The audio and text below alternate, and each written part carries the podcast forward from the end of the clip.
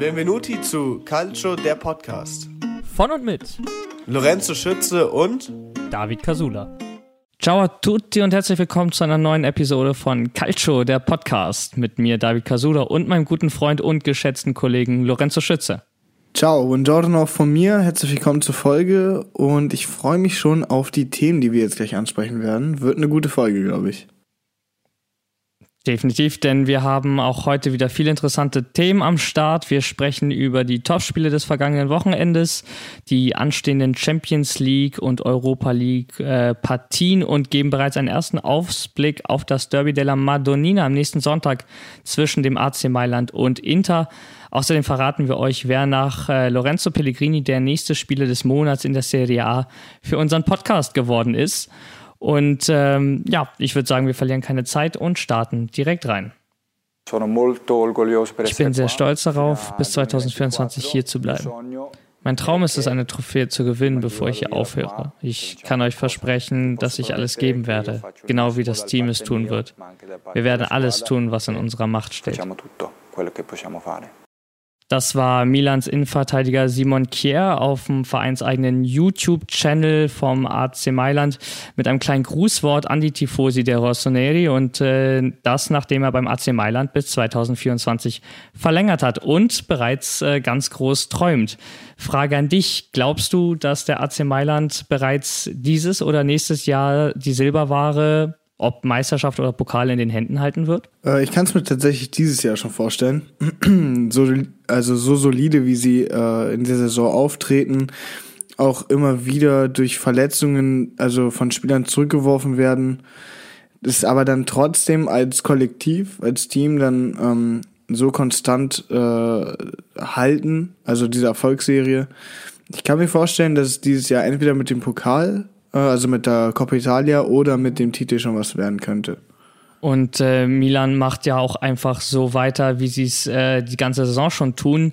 Zehnter Sieg im elften Spiel. Jetzt musste die Roma dran glauben, hat 1 zu 2 zu Hause verloren und damit hat Milan auch den äh, wirklich sehr beeindruckenden Mourinho-Run gestoppt. Äh, der Portugiese konnte nämlich seine letzten 43 Heimspiele am Stück, die er gecoacht hat, nicht verlieren.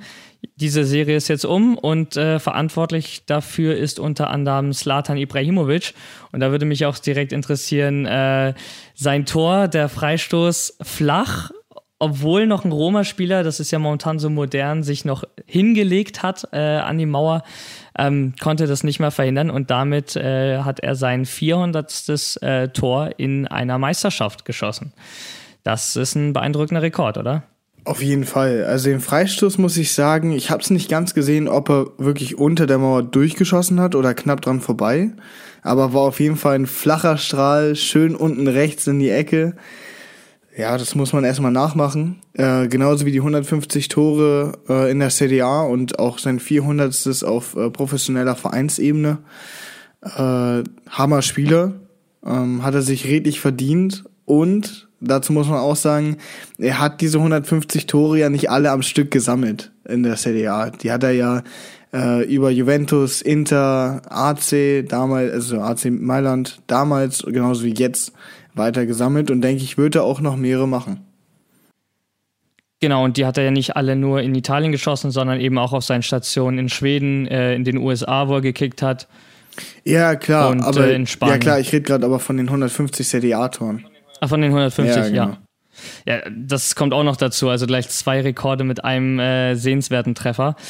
Ähm, 30.10.1999 das ist das Datum, äh, wo er seinen ersten gemacht hat. Und kleiner Fun Fact, ähm, da musste ich auch echt schmunzeln, als ich das gelesen hatte.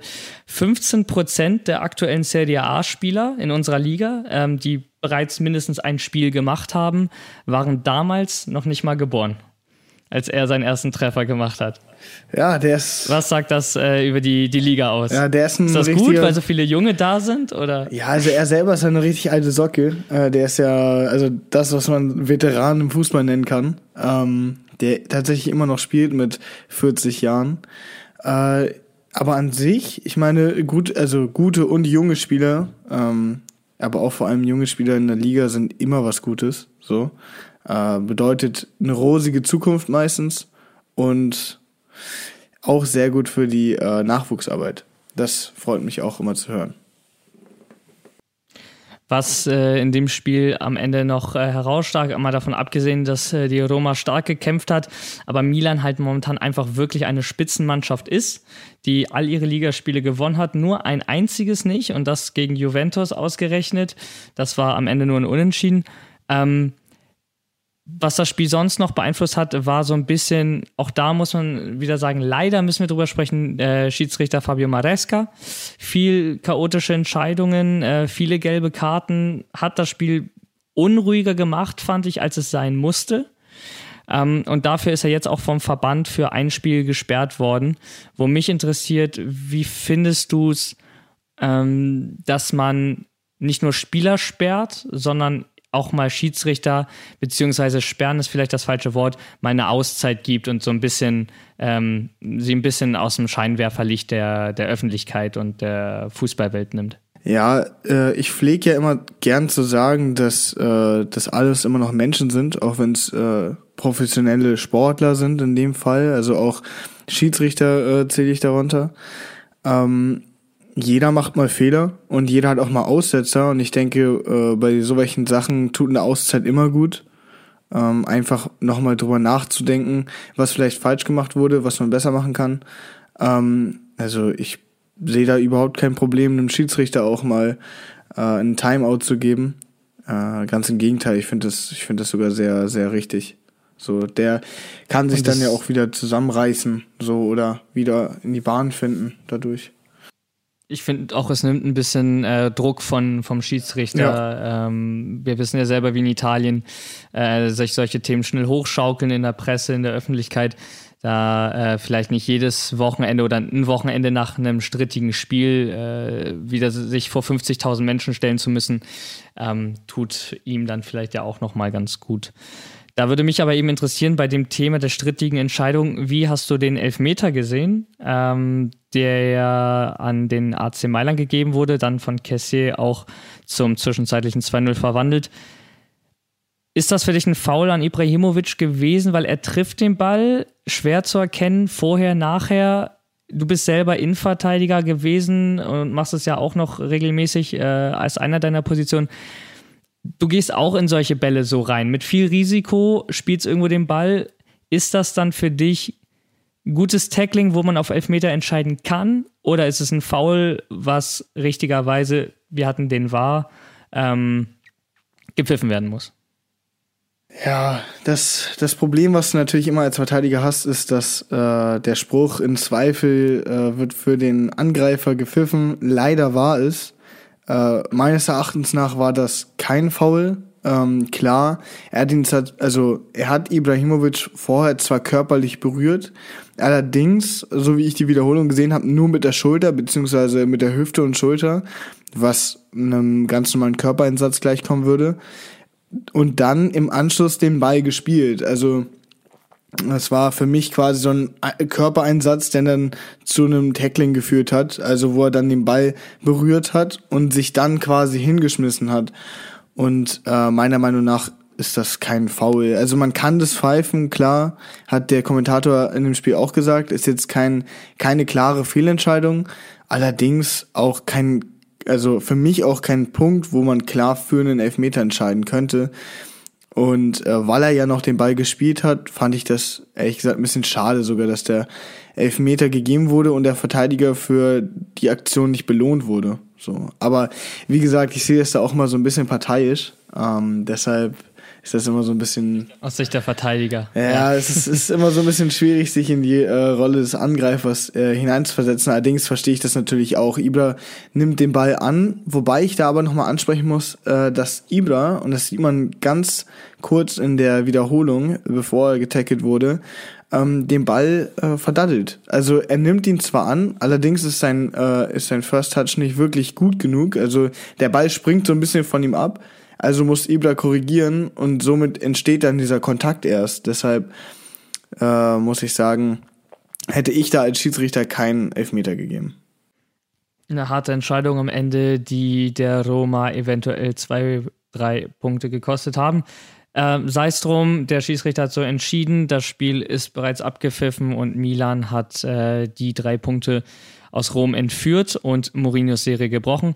Natürlich die Frage, die sich jetzt stellt, äh, mit Blick auf unter der Woche, wenn die europäischen Wettbewerbe wieder weitergehen.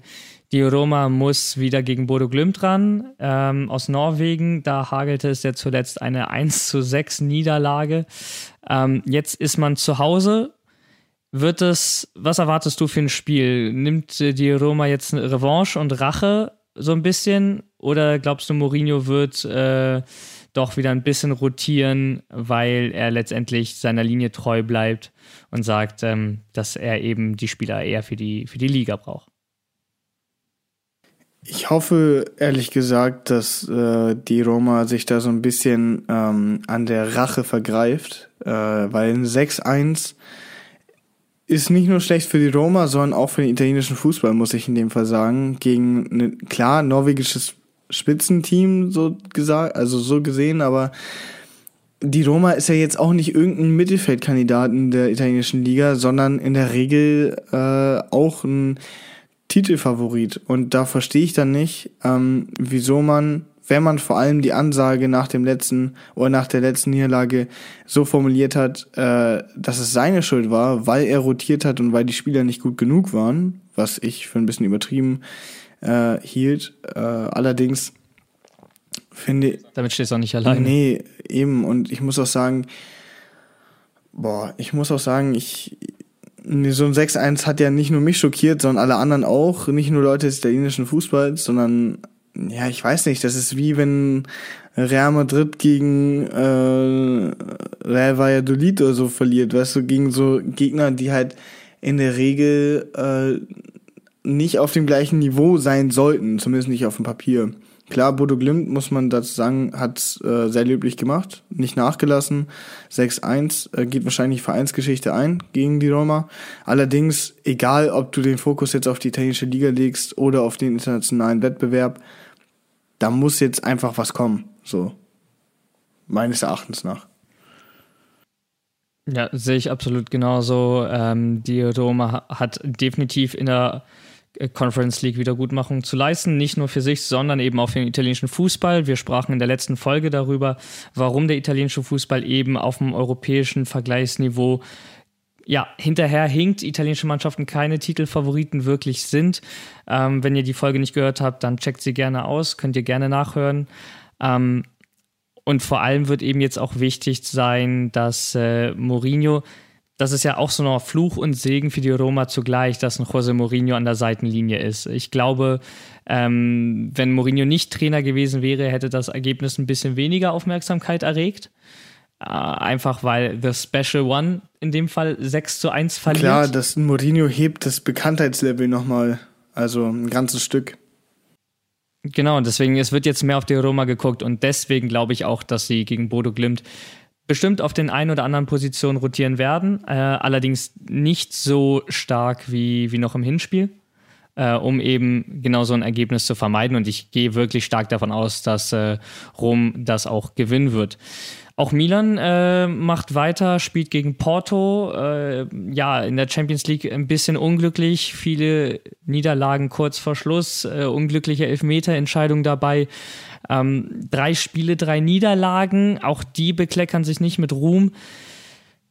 Geht für den AC Mailand in dieser Gruppe, Hammergruppe muss man ja sagen, mit Porto, Atletico, Madrid und Liverpool. Geht da noch was? Mindestens Europa League-Qualifikation? Ja, könnte ich mir gut vorstellen. Also Europa League Qualifikation müsste eigentlich drin sein, äh, wenn du mich fragst. Allerdings da auch wieder ein bisschen schwierig zu sagen. Es hängt immer, hängt immer wieder ganz davon ab, äh, wie sich die Mannschaft dann äh, bis zum Ende der Saison gibt und äh, was da halt, wie die Mannschaft äh, die Kommandos vom Trainer umsetzt, genauso andersrum, wie gut der Trainer dann im Endeffekt auch noch auf die Mannschaft eingeht. Wenn ein Trainer so wie äh, Jose Mourinho auch neu ist oder neu dabei ist, dann ist ja meistens so, ähm, also ganz unabhängig davon, wer der Trainer ist, meistens läuft zu Anfangs ja immer besser. Und dann muss man erst schauen, wie es über die ganze Saison verteilt läuft. Da stellt sich dann erst wirklich heraus, ob der Trainer der richtige war oder nicht. Und äh, der AC Mailand äh, wird dieses Spiel gegen Porto, was erst das Spiel in der Gruppe, das vierte Spiel in der Gruppe ist, bereits als Endspiel sehen müssen, weil äh, letztendlich geht es gegen Porto äh, am Ende vermutlich um den Europa League Platz. Ähm, Atletico und Liverpool werden sich um den ersten und zweiten da streiten. So viel kann man eigentlich schon äh, dazu sagen. Ähm, und Milan darf sich da nicht verstecken und vor allem nicht aufgeben. Und äh, wer sich auch nicht aufgegeben hat, ist äh, Atalanta Bergamo gewesen, die im Spiel gegen Lazio Rom zweimal nach Rückstand jeweils in der Nachspielzeit, einmal der ersten Halbzeit und einmal kurz vor Schluss, ähm, die Ausgleichstreffer zum 1-1 und 2-2 erzielt haben. Ich frage dich dazu, ähm, auch mit Blick auf die Champions League da, ist Atalanta ist ja eigentlich eher eine Mannschaft gewesen, die von Spielwitz und äh, vor allem auch über Kreati Kreativität viel gekommen ist. Wovon man in dieser Saison eher weniger sieht, weil der Verein so ein bisschen die Konstanz sucht mit Gasparini. Ähm, sind noch nicht wirklich angekommen, stehen nicht ganz oben in der Liga. Jetzt geht es gegen Manchester United. Da hatte man 2-0 geführt im Old Trafford, am Ende 3-2 verloren. Auch das wieder ein Beweis dafür, dass die Konstanz einfach nicht da ist ist so ein Ergebnis gegen Lazio, was wirklich reiner Kampf war, ein gutes Ohm für das Spiel gegen Manchester?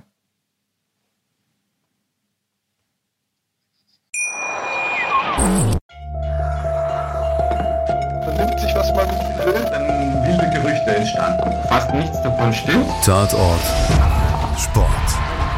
Wenn Sporthelden zu Tätern oder Opfern werden, ermittelt Malte Asmus auf meinsportpodcast.de. Folge dem True Crime Podcast, denn manchmal ist Sport tatsächlich Mord. Nicht nur für Sportfans. Boah, also bei Lazio hatten wir ja damals schon gesagt, dass es immer so ein bisschen, äh, also Lazio ist eigentlich immer eine Wundertüte gewesen jetzt in der, äh, in der Saison vor allem. Ähm, mal, also mal spielen sie relativ schlecht gegen äh, kleinere Gegner. Mal reißen sie allerdings auch alles aus sich raus äh, gegen größere Gegner wie Atalanta in dem Fall. Gehen wir mal davon aus, dass Lazio tatsächlich einer ihrer besten Spiele gespielt hat oder in wirklich guter Laune war. Äh, muss ich sagen, hat Atalanta da extrem gut gegengehalten. Also sowieso, sich nicht aufzugeben und dann nochmal in der Nachspielzeit den Ausgleich zu machen, also den zweiten Ausgleich sogar. Ähm, ist gegen eine Mannschaft wie Man United eigentlich ein gutes O. Man darf ja auch nicht vergessen, gut, Manu hat zwar jetzt gerade erst 3-0 gegen Tottenham gewonnen, allerdings die Woche davor auch äh, 5-0 gegen äh, Liverpool verloren. Das heißt, auch Menu hat äh, auch, egal ob Cristiano Ronaldo das spielt oder nicht, ähm, mal einen schlechten Tag. Klar, und die haben auch 5-0 damals äh, mit Pogba, Ronaldo, Cavani, und ähm, dem ganzen Star-Ensemble da verloren. Das heißt, sollte Atalanta wieder so spielen und sich nicht aufgeben, wofür Atalanta ja auch inzwischen bekannt ist, eine kämpferische Mannschaft mit Spielwitz äh, und schön viel Druck nach vorne zu sein, äh, so spielen, wie sie sonst auch immer spielen, äh, in dem Fall also ein gutes Spiel hinlegen, ähm, sollte das einen schon Hoffnung geben auf einen Sieg, finde ich. Also, dass, äh, dass Atalanta gewinnt, könnte auf jeden Fall drin sein, ja. Wo wir ja gerade von inkonstanten Teams sprechen, Manchester United, eben wie du bereits angesprochen hast, ähm, bisschen mit derselben Problematik wie Atalanta wird jetzt auf jeden Fall spannend zu, sein, äh, zu sehen sein, wie das Spiel eben in Italien ähm, abläuft. Äh, jetzt ohne den Rückenwind des eigenen Old Trafford äh, für die ähm, Red Devils. Und ich glaube, wenn Atalanta 2-0 in Old Trafford führt, dann hat Man United auch nur wegen Kampf gewonnen im eigenen Stadion noch auf 3-2 zu stellen. Und das, dieses Momentum könnte sich auch unter der Woche einfach bei Atalanta liegen. Sie spielen zu Hause ähm, und haben gerade gegen Lazio eben genau das geschafft, sich nicht aufgegeben. Und ähm, das wird auf jeden Fall eine Hammerpartie. Und für den italienischen Fußball wünschen wir uns sowieso, dass Atalanta äh, so weit wie möglich Klar, vor allem kommt.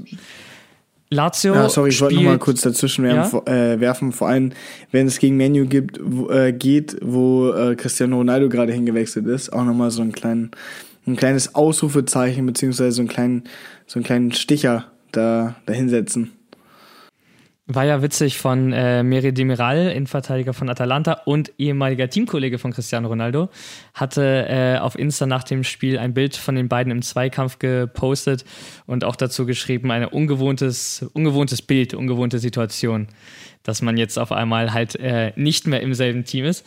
Und wie wir Demiral ja als Kampfmaschine kennen, äh, wird der Ronaldo auch morgen das ein oder andere Mal auf den Füßen stehen, um zu verhindern, äh, dass er ja, überhaupt zu einer Torchance kommt. Lazio ähm, hingegen spielt in der Europa League, spielt gegen Olympique Marseille, die in Frankreich auch nicht schlecht stehen. Ähm, deine Erwartung an das Spiel? Schwierig. Olympique Marseille ist immer ein gutes Team gewesen, international vor allem auch sehr engagiert. Muss man, muss man abwarten äh, wie das Spiel wird. Ich würde dich gerne mal fragen, was du von dem Spiel hältst, ähm, weil Olympique ja diese Saison auch relativ gut spielt, ähm, auch gegen Kandidaten wie äh, Lyon und PSG eigentlich immer ein solides Spiel gemacht haben. Ähm, was sagst du dazu? Ja, ähm, Olympique Marseille steht ja in Frankreich auf äh, Platz 3. Ähm, allerdings eben auch, wie du es sagst, äh, ja. deutlich hinter Paris. Das heißt, äh, da wird wahrscheinlich nicht mehr wirklich viel eingegriffen, wenn wir da jetzt vorweggehen wollen, weil Paris jetzt einfach auch mit Leo Messi ähm, nochmal ein Step weiter ist als äh, die Konkurrenz. In der Europa League tun sie sich aber noch ziemlich schwer. Also äh, drei Spiele und nur dreimal unentschieden gespielt. Zweimal 0-0, einmal gegen Galatasaray und einmal gegen Lazio eben zuletzt. Und am ersten Spieltag gegen Lok Moskau nur 1-1 bedeutet definitiv schlagbar. Und ähm, Lazio spielt ähm, auswärts. Das macht es natürlich ein bisschen schwieriger, weil Marseille zu Hause fast schon eine Macht ja. ist. Ähm, allerdings ist da was drin. Und in der Form, in der Lazio gerade ist, in der auch äh, Ciro Immobile sehr konstant ist, ähm, führt ja auch nicht umsonst äh, die Torschützenliste wieder in Italien an. Anders kennt man es ja kaum noch. Ähm, ist da definitiv ein knapper, aber ein Sieg für mich. Äh, ja, Lazio also einen Sieg könnte ich mir auf jeden Fall auch vorstellen für Lazio. Ich könnte mir allerdings, weil du auch gerade von den letzten drei Spielen von äh, Olympique gesprochen hast in der Europa League, ich könnte mir da allerdings auch wieder ein Unentschieden vorstellen, so wie es die erste Partie auch schon ausgegangen ist bei den beiden. Dann stehen am Ende sechs Punkte für Marseille da, wenn die Wäre jedes Spiel unentschieden spielen. Ja. Bin mal gespannt, wofür das reicht. Wäre schon, ja, wäre auf jeden Fall äh, einzigartig. Ich weiß nicht. Äh, die Ungeschlagenen, die nicht zurückschlagen. die Ungeschlagenen, die nicht zurückschlagen. Der ist gut. Ähm, kommen wir zu der Mannschaft, äh, die jetzt ein paar Spiele ungeschlagen war, wo man dachte, dass sie das Ruder rumgerissen hätten und sich aus der Krise befreit haben. Äh, seit letzter Woche gegen Sassolo und jetzt Hellas Verona wissen wir, die Krise ist, glaube ich, größer, als man gedacht hat. Juventus verliert gegen Sassolo 1-2, verliert jetzt gegen Hellas Verona 1-2. Ähm, beide Male schoss McKenny die Tore für die alte Dame. Beide Male erst kurz vor Schluss, wo das Spiel schon fast vorbei war. Das ist eine ungewohnte Situation für Juventus. Und äh, deswegen frage ich dich, was muss jetzt geschehen, um wieder in die Spur zu finden? Ich habe mir beide Spiele mal angeschaut. Ähm, ich muss sagen, beim ersten Spiel gegen Sassuolo, was sie verloren haben, äh, war es in der letzten, ich glaube in der 94. ist das 2-1 gefallen äh, von Sassuolo. Also die Verteidigung, also das war ja ein Konter, so. Ich muss auch dazu sagen, dass der Pass extrem gut gespielt war, äh, der den Konter eingeleitet hat. Über das halbe Feld, schönen Lauf. Allerdings war dann hinten auch keiner mehr da. So, ich glaube, es war nur noch, äh, nee, genau, es war sogar Weston McKenney, der als letzter Verteidiger da stand. Das war nach einer Ecke. Ähm, dass da das ganze Team nicht mehr zurückgearbeitet hat, äh, zurückgearbeitet hat, zeigt ja auch schon mal was. Ähm, das gleiche gilt auch äh, für, äh, für das Spiel gegen Hellas Verona. Also da war ja das erste Tor auch wieder ein äh, Abwehrfehler. Das hätte man auch locker beheben können. Also ich muss sagen, die Mannschaftsleistung an sich, also ich habe das Gefühl, dass das Zurückarbeiten bei Juventus noch ein bisschen schwierig fällt, beziehungsweise das Verteidigen generell. Allerdings muss man dazu auch sagen, als äh, Dybala dann auf dem Platz stand, die beiden Spiele, hat er ja auch zweimal Aluminium getroffen, genauso wie äh, Bonucci äh, bei dem Freistoß äh, gegen Sassuolo auch eine hundertprozentige, wenn nicht sogar eine tausendprozentige klar vergeben hat. Der stand frei vom Tor. Da hatte Juventus ja innerhalb der ersten drei Minuten schon die Chance, drei Tore ja, zu schießen. Ja, locker. Und, und das hat sich dann gerecht, gerecht wie es im Fußball Also ich glaube nicht, dass es an der Offensive per se liegt, eher an der Chancenverwertung und vor allem an der Verteidigung. Ich habe das Gefühl, dass sich Juventus ein bisschen zu viel auf das Angreifen konzentriert, so doof, also so doof sich das jetzt auch anhören mag. Ähm, und sich, also es, ich habe das Gefühl, es wird sich einfach zu, zu wenig darauf konzentriert, äh, zurückzuarbeiten als äh, gesamtes Team. Ich weiß nicht, wie du das siehst. Du selber. Ähm ja, also in der Szene, die du ansprichst von Sassolos ähm, 2 zu 1, mhm. da sah man eben, dass Alexandro auf den, der letztendlich die Vorlage gegeben hat, eher getrabt ist, wenn nicht sogar gegangen. Ja. Also es war fast schon weniger als Traben. Ähm, und der Mann war 70 Minuten erst auf dem Platz und der war platt. Der war wirklich, wirklich platt. Und ähm, nicht, weil er das Spiel viel gelaufen sei, dann äh, wäre für Juve ein besseres Ergebnis rausgesprungen, sondern der ist einfach von Anfang an platt gewesen, musste dann natürlich rein, weil De Chilio sich bei Juventus verletzt hatte, was sehr bitter ist, der war in den letzten Wochen sehr gut drauf. Ähm, aber es kann nicht sein, ähm, wenn wir jetzt mal von allen Mannschaften, die im europäischen Wettbewerb sind, von den Großen, ähm, ausgehen. Wir haben in den letzten gefühlt acht Wochen, es könnten auch sogar tatsächlich acht Wochen sein, jede Woche drei Spiele. Wir haben äh, Liga am Wochenende, wir haben dann unter der Woche haben wir einen europäischen Wettbewerb, wir haben Länderspielpausen, wo die großen Mannschaften eigentlich ihren halben Kader abstellen müssen. Äh, Mannschaften wie Juventus geben fast das, den gesamten Kader ab an die Länder. Ähm, dann haben wir noch englische Wochen, wie jetzt. Und nach acht Wochen, wo du, wo du jede, ja, jede Woche drei Spiele hast, da bist du platt. Und wenn du sagst, das konntest du vor der Saison wissen, dann gebe ich dem recht.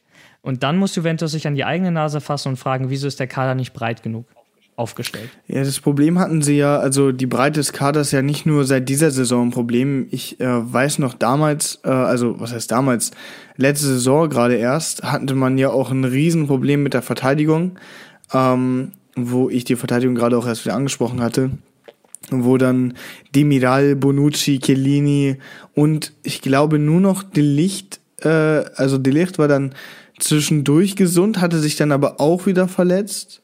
Dann kam dann auch zwischendurch wieder Akademie beziehungsweise äh, Spieler aus der zweiten Mannschaft hoch, um auszuhelfen.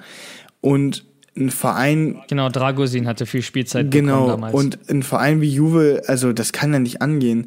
Ich kann mich noch erinnern, äh, ich habe heute habe ich mir wieder die Highlights, ich glaube, also ich habe mir beide Spiele angeguckt nochmal als Highlight ähm, ich weiß nicht, unter welchem Video es war, ob es gegen Hellas oder gegen Sa äh, Sassuolo war. Aber einer hatte drunter geschrieben, äh, wird ja lustig, also oder wird bestimmt ein cooles Spiel nächste Saison in der Conference League Barca gegen Juve. So, das, also ich hoffe, dass es nicht passiert für Juventus, muss ich ehrlich sagen. Ähm, Die etwas andere Super League. Ja, eben. Also ich hoffe wirklich, dass es nicht für Juventus so weit kommt. Äh, ich hoffe, die schaffen trotzdem noch die Champions League. Äh, wäre schade, einen Verein wie Juventus ähm, so fallen zu sehen. Äh, das gab es ja so noch nie. Äh, jetzt mal den Betrugsskandal damals ausges also ausgenommen, so, wo sie dann zwangsabsteigen mussten, aber wie gesagt, es wäre Zwangsabstieg, sind ja direkt wieder hochgekommen. Sportlich gesehen gab genau, es selten so es gab, Saison, Genau, ja. es gab keinen Grund abzusteigen, sportlich gesehen. Ähm, und äh, ja, also wie gesagt, ich finde sowas gruselig. Äh, ähnlich geht es mir auch äh, mit Barcelona in Spanien finde ich echt schade, dass äh, eine Mannschaft wie Barca und Juve wirklich um ihr äh, Überleben kämpfen müssen.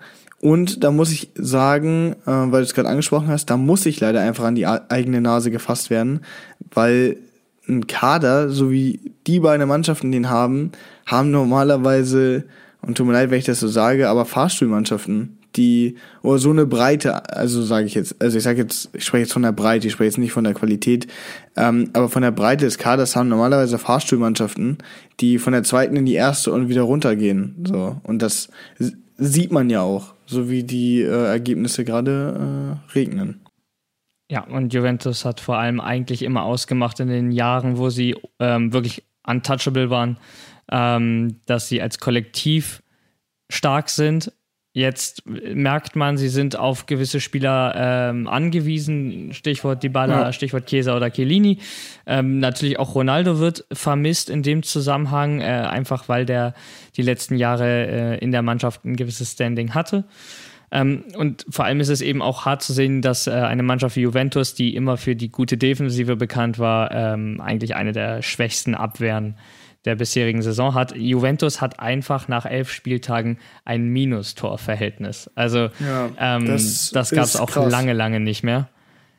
Ähm, muss man da auf jeden Fall schauen, wie es besser wird. Und dafür hat Juventus sich jetzt Folgendes überlegt, wie ähm, die Gazzetta dello Sport nämlich äh, berichtet hat und auch Sky Italia, begibt sich Juventus von morgen, also Dienstag an bis Samstag in Retiro. Das ist ein äh, Trainingscamp, für die, die es nicht wissen, wo es keine Kommunikation nach außen gibt. Also ähm, Kontakt zu Familie, Freunde ähm, wird da und ja klingt jetzt hart unterbunden. Es soll sich nur aufs Training und der Fußball konzentriert werden. Und äh, normalerweise kennen wir sowas ja von Mannschaften, auch in Deutschland, eher kurz vor Ende der Saison, wenn es darum geht, einen Abstieg zu vermeiden. Juventus macht das als Team mit großen, größeren Ambitionen, als den Abstieg zu vermeiden, bereits äh, nach einem Drittel der Saison. Für dich genau der richtige Zeitpunkt oder verschlimmert das eher noch eine Krise, wenn du den Spielern so früh in der Saison sagst, Leute, hier ist richtig die, ja, richtig was am Dampfen? Nee, äh, meiner Meinung nach definitiv richtig. Also besser früh als, also besser früh als später, äh, so ein Trainingslager. Es muss halt nur mal Konsequenzen geben. Ähm, ja, also wenn du den Leuten halt Familie und äh, Frau wegnimmst, wenn ich das jetzt so böse formulieren darf, ist es ja nur, weil es halt dein Job ist. So. Und wenn der Job halt nicht richtig läuft oder so, wie er von dir verlangt wird, dann gibt es meistens Einbuße. Und das ist ja meistens auch nur für eine Woche. Ähm, deshalb, ja, also denke ich, ist das auf jeden Fall äh, kein fataler Fehler, äh, den Juventus macht. Ganz im Gegenteil, eher das Richtige, um in dieser Saison tatsächlich noch die Champions League zu schaffen.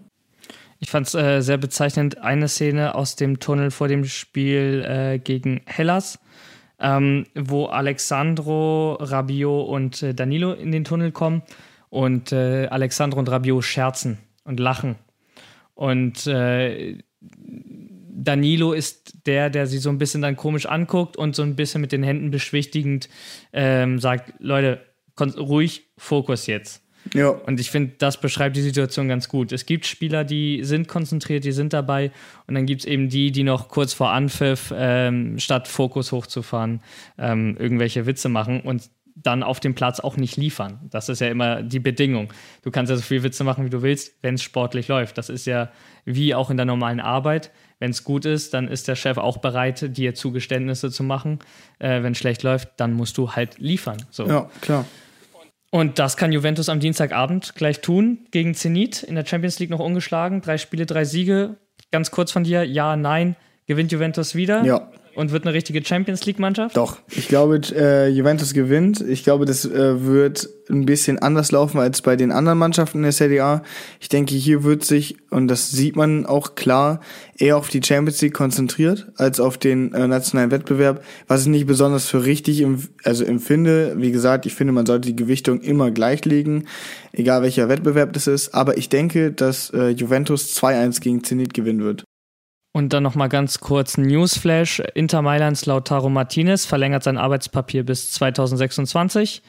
Ähm, Andrea Bellotti hat mit seinem Tor in der 93. Minute gegen Sampdoria Genua ähm, einen neuen Rekord aufgestellt. Er ist der drittjüngste Italiener, der seit 1980, äh, wo die Serie A offiziell zählt, 100 Tore in der Serie A geschossen hat.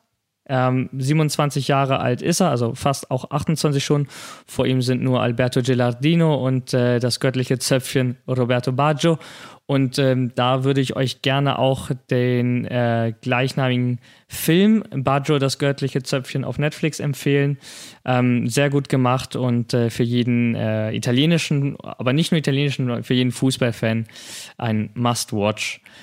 Frage an dich. Antonio Conte äh, ist gerade ziemlich in den News. Ähm, so gut wie neuer Cheftrainer bei Tottenham Hotspurs wird dort ähm, mit Fabio Paratici zusammenarbeiten. Die beiden kennen sich noch aus Juventus-Zeit.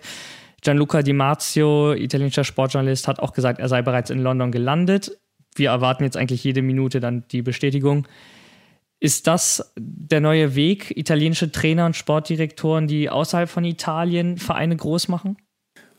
Ach, ich halte es gar nicht für schlecht, muss ich sagen. Ob das jetzt der neue Weg ist oder nicht, muss man erstmal abwarten. Ähm, ich habe das jetzt noch nicht so aktiv mitbekommen, aber so Trainer wie Angelotti zum Beispiel, äh, die hast du ja gesehen, äh, sind äh, mit Real Madrid extrem erfolgreich gewesen. Äh, Conte war ja, also ist ja nicht das erste Mal, dass er in London arbeitet, der war ja vorher schon mal bei Chelsea. Ähm, das kann der neue Weg sein. Ähm, Finde ich es auch gar nicht falsch, da so ein bisschen Wechsel reinzukriegen. Am Ende auch gut für den italienischen Fußball, dass man auch sehr gute italienische Trainer hat, die auch international gefragt sind. Ähm, andere Frage an dich. Wenn italienische Trainer rausgehen aus Italien, ähm, beziehungsweise woanders dann äh, ihren Job finden und erfolgreich sind, was hältst du davon, wenn immer mehr äh, ausländische Trainer äh, das Geschäft bei uns in der Serie A suchen, wie zum Beispiel Mourinho? Also was ja schon mal ähm, gut läuft, ist, wenn italienische Trainer in England beispielsweise sind. Äh, Ancelotti konnte ähm, Ranieri mit Leicester damals ähm, erfolgreich gewesen. Genau, den hatte ich vergessen. Andersrum ist genau andersrum ist es glaube ich ein bisschen schwieriger. Du kennst es selber in Italien. Ähm, da ist es sogar so, dass Spieler, die da hinwechseln, relativ schnell schon Italienisch können, ähm, weil da so ein gewisses Klima auch herrscht. Wenn wir sind hier in Italien man spricht Italienisch, man hat auch eigentlich meistens einen italienischen Trainer. Mhm. Das gehört so zu dieser Spielphilosophie der Vereine auch dazu, was sehr traditionell natürlich ist. Ähm, ich finde es aber auch gut, dass die Roma sich mal traut, einen anderen Schritt zu gehen mit äh, Mourinho, wo man natürlich auch sagen muss, das wird äh, auch die Idee der amerikanischen äh, Eigentümer gewesen sein. Ähm, ne? Einen großen Namen zu holen, Klar. ist natürlich auch immer a big show. Ähm, aber äh, grundsätzlich kann ich mir das vorstellen, wenn, und das ist eben genau an diese Bedingungen geknöpft, sich die Trainer an das Leben und vor allem auch an die Presse in Italien schnell gewöhnen. Denn in Italien ist es sehr, sehr wichtig, dass du als Trainer mit der Presse gut spielst und gut umgehst. Die mögen das. Wenn du, wenn du hier und da auch mal ein paar Stories gibst und ein bisschen ähm, weißt, wie du mit denen sprechen musst und eben nicht so ein, so ein langweiliger Analytiker, sag ich mal, bist. Und ähm, solche Trainer würden es in Italien schwer haben. Trainer wie Mourinho, die einfach exzentrisch sind, äh, haben es da natürlich deutlich einfacher. Und solche kann ich mir definitiv in Italien auch in, in Zukunft sehr gut vorstellen. Dann nochmal eine kurze Frage, weil du gerade von Exzentrik äh, gesprochen hast. Was würdest du sagen, wenn zum Beispiel so ein Tuchel oder so ein Klopp in Italien anheuern würden? Was glaubst du, äh, würde das äh, den Fans vermitteln, beziehungsweise glaubst du, die würden gut ankommen? Und wenn ja, bei welchen Verein könntest du dir das vorstellen? Also ich glaube, die Trainertypen, gerade wo du es ansprichst mit Klopp und Tuchel, genau, sind ja exzentrisch auch in ihrer Art. Ja, und ähm, das ist in Italien gern gesehen. So ein Trainer, der nach einem Tor sich irgendwie da zehnmal äh, die Faust in die Luft reckt oder einen Sprint übers ganze Feld zu seiner Mannschaft macht, das wird absolut geliebt. Ähm, ich glaube auch aber, ähm, dass ein, ein ähm, Jürgen Klopp mit der italienischen Presse besser umgehen kann als ein Thomas Tuchel. Äh, der hat ja auch mal schon in Frankreich gezeigt, dass er an sich gut mit den Journalisten spricht und äh, dann ein ganz gutes Verhältnis hat. Allerdings hat er sich am Ende seiner Zeit auch mit denen überworfen. Und das liegt an der Art von Tuchel, der äh, natürlich so seine Vorstellung hat und wenn da was nicht passt, sich gerne mit Spielern, Verantwortlichen, Journalisten überwirft. Und das stelle ich mir in Italien sehr schwierig vor mit seiner Art, mit seiner sehr analytischen Art. Ähm, Gleiches gilt für den Julian Nagelsmann von Bayern München. Den sehe ich auch eher weniger in Italien. Ähm, aber ein Jürgen Klopp äh, ist ja auch schon öfter mal irgendwie gerne gerüchteweise äh, zu Mannschaften wie Juventus äh, sortiert worden, äh, zu Inter. Da kann ich mir sehr gut vorstellen. Ähm, aber ein, äh, sagen wir mal, Thomas Tuchel, ein etwas analytischer Trainer, wird nach Italien kommen, ähm, dann passt er auch eher zu einer etwas berechenbareren Mannschaft und da wäre er, glaube ich, bei Atalanta ähm, gut aufgehoben. Ja, kann ich mir äh, gut vorstellen. Dann haben wir noch äh, eine, eine News. Äh, Dujan Vlaovic ähm, hat die drittmeisten Tore im Kalenderjahr 2021 in Europas Top 5 Ligen geschossen. Vor ihm nur die beiden Bundesligisten äh, Robert Lewandowski und Haaland. Das äh, könnte auf jeden Fall nochmal eine spannende Geschichte mit ihm werden. Jetzt, wo die Wintertransferphase anfängt, Juventus soll dran sein. Ähm, Florenz will ihn wohl nicht abgeben. Nach Chiesa und Bernardeschi wollen sie nicht schon wieder einen Spieler an Juve verlieren. Das wird auf jeden Fall spannend zu sehen sein. Wir werden darüber sprechen, wenn es soweit ist. Und äh, jetzt geben wir euch ganz kurz einen Ausblick auf den nächsten Spieltag, nämlich mit Juventus gegen Florenz und vor allem dem äh, Derby della Madonnina, wo wir auch euch die ähm, ja, Reportage, die Doku von Coppa 19 Derby Days auf YouTube empfehlen können. Wir werden sie auch nochmal auf Insta für euch verlinken. Und ähm, genau, bevor wir über das Derby della Madonnina sprechen, machen wir eine kurze Pause. In rund 40 Folgen habt ihr mich jetzt schon sagen hören, I want to tell you about the Beatles. Ich habe euch die Geschichten zu ihren Alben und ihren Songs erzählt, euch ihre wichtigsten Wegbegleiter und Vertraute vorgestellt und natürlich die Orte, die für die Bandgeschichte eine wichtige Rolle spielten. Habt ihr die drei bisherigen Staffeln schon durchgehört? Nein? Na, worauf wartet ihr dann noch? Rein in den Podcatcher eurer Wahl und einfach mal losgehört. Und folgt gerne auch unserem Instagram-Kanal iwtty-Beatles Podcast. Und da sind wir wieder zurück. Und äh, an die Milan- und Inter-Fans da draußen, was waren für euch die größten Derby-Momente auf, aber vielleicht eben auch neben dem Platz? Ähm, schickt uns gerne eine DM über Social Media, freuen wir uns, mit euch ins Gespräch zu treten. Und wir haben vor allem auch unsere Top 5 gerankt. Und äh, da würde ich dich einfach mal fragen, vielleicht ist es alles natürlich schon ein bisschen her, aber vielleicht erinnerst du dich ja auch an das eine oder andere äh, Ereignis, weil gerade im Mailänder Derby ähm, gibt es ikonische Momente, gerade mit Spielern vielleicht auch, die für beide Seiten äh, aufgelaufen sind, um da mal nochmal äh, die Callback-Glocke auf Ibrahimovic ähm, zu klingeln.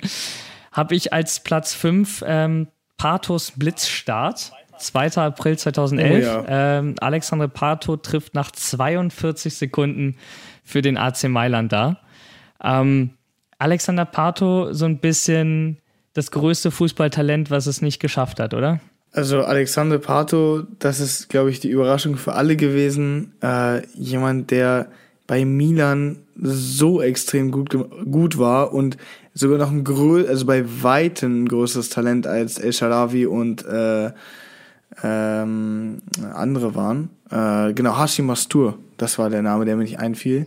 Oh, Hashim ja. Mastur, der es auch nicht geschafft hatte. Marokkaner war der. genau, der, ne? halb Italiener, halb Marokkaner. Ja. Ähm, hat sich am Ende genau. für die marokkanische Nationalmannschaft entschieden. Spielt jetzt wieder in der dritten Liga, bin ich der Meinung, äh, in Italien. Ähm, Alexandre Pato, wo du gerade vom Blitzstart gesprochen hattest, auch in der Champions League gegen Barcelona war das ja damals, wo auch das Tor, ich glaube, da hat er das auch nach, ich glaube, 40 Sekunden bis einer Minute hat er auch schon das erste Tor geschossen.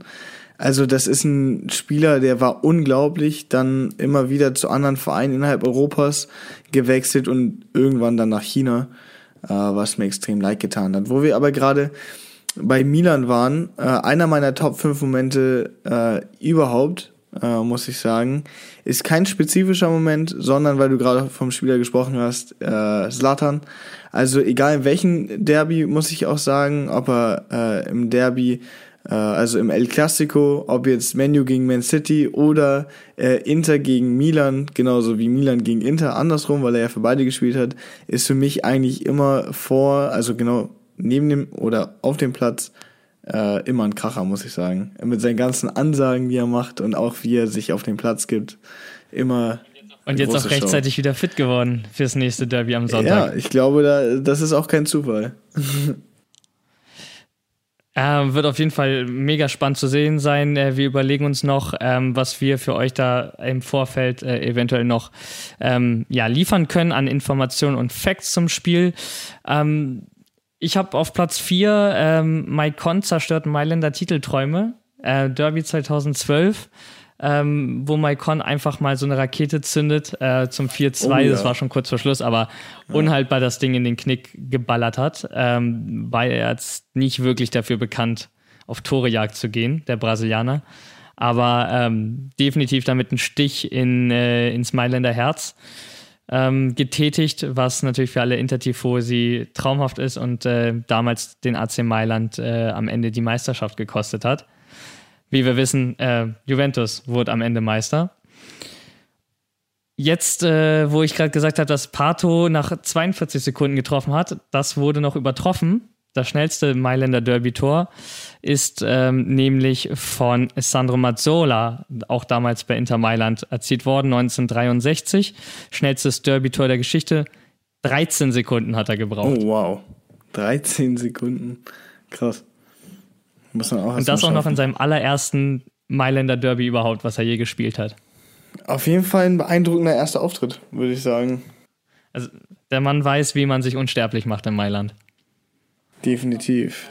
Auf Platz zwei habe ich etwas, ähm, wo ich sagen würde, wenn das am Sonntag passiert, werden wir eine Sonderfolge nur über dieses Spiel machen. Ähm, damals 2000, 2001 die Saison, die höchste Niederlage in diesem Derby. 6 zu 0 hat damals Milan Inter Mailand geschlagen. Also ich würde sagen, wenn, wenn das am Wochenende passiert, dann ja. Ja. Egal für welche Seite, dann werden wir uns da auch nochmal was überlegen, oder? Ja, auf jeden Fall. Bei mir war, aber bei mir war es ein etwas langweiligeres Derby äh, als Milan gegen Inter, äh, wenn ich das jetzt so äh, blöd sagen darf. Ähm, bei mir war auch einer der Top-Momente, als Juve damals in der Saison, welcher war das? Welche war das? Ich glaube 15, 16 oder 16, 17 mit Pogba und ähm, Dybala noch äh, 5-1 gegen gegen Torino gewonnen hatte, ich glaube im Torino-Stadion, äh, und zwar der Freistoß von Pogba, der dann das, äh, ah, nicht der Freistoß von Pogba, Quatsch, der Volley von Pogba, äh, voll Anlauf, ähm, einen Volley-Kick genommen, schön reingeschlänzt, ich glaube, der ist knapp unter, die Latte, äh, unter der Latte eingeschlagen. Das war einer äh, der Top-Tore, die ich äh, live mitbekommen habe. Das müsste ähm, ja 2015, 16 die Saison 15, gewesen 16, sein. Ne? Ja. Äh, live mitbekommen, warst du da im Stadion? Nee, leider nicht, aber ich war vom, vom Fernseher mit meinem Opa, ja. Ah ja, okay. Also ich glaube, das Stadion hat gebebt nach so einem Tor. Auf jeden Fall. Ja, wobei gebebt, es war ja auswärts, deshalb, äh, aber trotzdem. Der Auswärtssektor. Ja. Gut, und äh, ja, Top-Moment ähm, des Derbys, so ein bisschen äh, hässlicher Derby-Moment, aber ne, das gehört ja auch irgendwie dazu, gerade in Italien. Ähm, und dass wir das verherrlichen wollen, aber so sind die Derbys halt dort. Viertelfinale Champions League, damals äh, 2004, 5. Ähm, Milan hatte das Hinspiel 2-0 gewonnen, im Rückspiel dann auch relativ früh durch Shevchenko äh, geführt und dann hat Inter durch Cambiasso ausgeglichen. Und da war natürlich die Hoffnung nochmal groß bei den äh, Inter-Tifosi. Der Schiedsrichter hat das allerdings ähm, aberkannt und dann bombardierten äh, Tifosi von Inter das Spielfeld mit Leuchtfackeln und eine davon traf Milans Torhüter die da am Kopf. Da gibt es auch dieses ikonische Bild ähm, von Gattuso und Materazzi, glaube ich, wie sie sich da diese Pyrotechnik angucken, ähm, nebeneinander stehend. Ja, Wahnsinn. Und ich glaube, auf so ein Spektakel, gerade mit der Pyrotechnik, können wir uns auch am Sonntag freuen. Dein Tipp ähm, zum Derby? Wer macht's? Boah, momentan beide in der Top-Verfassung. Ich sage allerdings, dass Milan da ein bisschen die Nase vorn hat und ich denke, es wird ein spannendes Spiel. Ich sage, es wird ein 3-2 für Milan. Da schließe ich mich an. Ich wollte auch gerade 3-2 sagen. Aber unsere Tipps sind ja äh, bekanntlich bisher noch nicht so eingetroffen, wie wir es uns wünschen, beziehungsweise wie wir es tippen. Die Krake ähm, lässt noch auf sich warten. Die Krake lässt noch auf sich warten. Eher du als ich, wie wir aus unseren Champions League-Prognosen wissen. Aber auch nur mit ganz viel Glück, ähm, muss ich sagen. Ey, man kann sich dieses Jahr auf italienische Teams auch, glaube ich, tatsächlich, ähm, was Konstanz angeht, mal abgesehen vielleicht von Napoli und äh, Milan, äh, nicht verlassen. Das letzte, was wir heute behandeln wollten, ist, der Monat ist rum, Oktober ist vorbei. Spieler des Monats. Wer ist für dich Spieler des Monats geworden? Für mich, was heißt ganz klar, aber in den letzten zwei Spielen hat sich das für mich äh, vor allem herauskristallisiert. Und zwar Simeone, muss ich sagen. Simeone im äh, ersten Spiel gegen Lazio äh, vier Tore geschossen, beziehungsweise was heißt im ersten Spiel, aber im äh, ersten der beiden sehr guten Spiele. Und dann im zweiten Spiel gegen Juventus äh, zwei Tore geschossen, also sechs Tore insgesamt gegen äh, zwei Top-6-Teams der Serie A. Musst du erstmal hinkriegen. Ähm, Zweiter der Torschützenliste dadurch. Zweiter der Torschützenliste dadurch. Ähm, und was ich sagen muss, ist, dass er allerdings auch eine sehr starke Konkurrenz hatte mit Chiesa, die ersten paar Spiele. Ich denke, das sehen wir beide ähnlich. Ähm, wir hatten ja vor der Folge schon mal darüber diskutiert. Äh, allerdings macht es für mich, gerade durch die letzten zwei Spiele und weil er die Spiele davor ja auch nicht schlecht gespielt hat, äh, auf jeden Fall Insa äh, Inzaghi, sag ich, tut mir leid.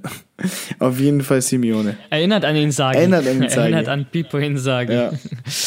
Ähm, ja, schließe ich mich an. Also, ähm, wie du gesagt hast, ähm, wir hatten noch Chiesa überlegt. Ähm, Juventus hat ja zwischendurch im Oktober den Anschein gemacht, als hätten sie sich wieder gefangen mit den äh, vier Siegen in Folge. Unter anderem eben dank Chiesa. Ähm, Dujan Vlaovic war in der Verlosung. Jetzt auch mit seinem Hattrick natürlich hat er es uns schwer gemacht, da zu entscheiden. Aber wie du eben sagst, ähm, sechs Tore in den letzten zwei Spielen, die jetzt gegen Lazio und Juventus halt einfach waren. Ähm, das muss man da auch äh, würdigen. Ähm, alle Saisontore, die er bisher gemacht hat, ähm, er hat nur 15 Torschüsse insgesamt am Ende dafür gebraucht. Ähm, für die acht Saisontore. Und ähm, ja, von daher finde ich es absolut verdient, ähm, dass wir ihn nach Lorenzo Pellegrini, der Spieler des Monats September wurde, zu unserem Spieler des Monats Oktober machen. Du zeigst auf dich, Gleicher Vorname, gleiches Potenzial, ne? Auf jeden Fall. Also, ich, äh, ja, würde dem auf jeden Fall nicht, also kein Riegel vorschieben. Also auch wenn das äh, ein bisschen abgehoben klingt. Nein, alles gut. Äh, Lorenzo äh, Pellegrini hat den ersten Monat gemacht, so wie du schon gesagt hast. Den zweiten Monat, äh, finde ich, macht verdient äh, Simeone. Ähm, ich freue mich ehrlich gesagt schon auf den nächsten Monat und wer da äh, Spieler des Monats wird. Hoffentlich wird es auch wieder so ein Kracher mit äh, sechs Toren in zwei Spielen. Ist natürlich sehr, sehr schwer zu überbieten. Ähm, aber ich denke, und das ist mein Tipp äh, für nächsten Monat, äh, jemand, den wir nämlich auch heiß diskutiert hatten für diesen Monat, Vlaovic.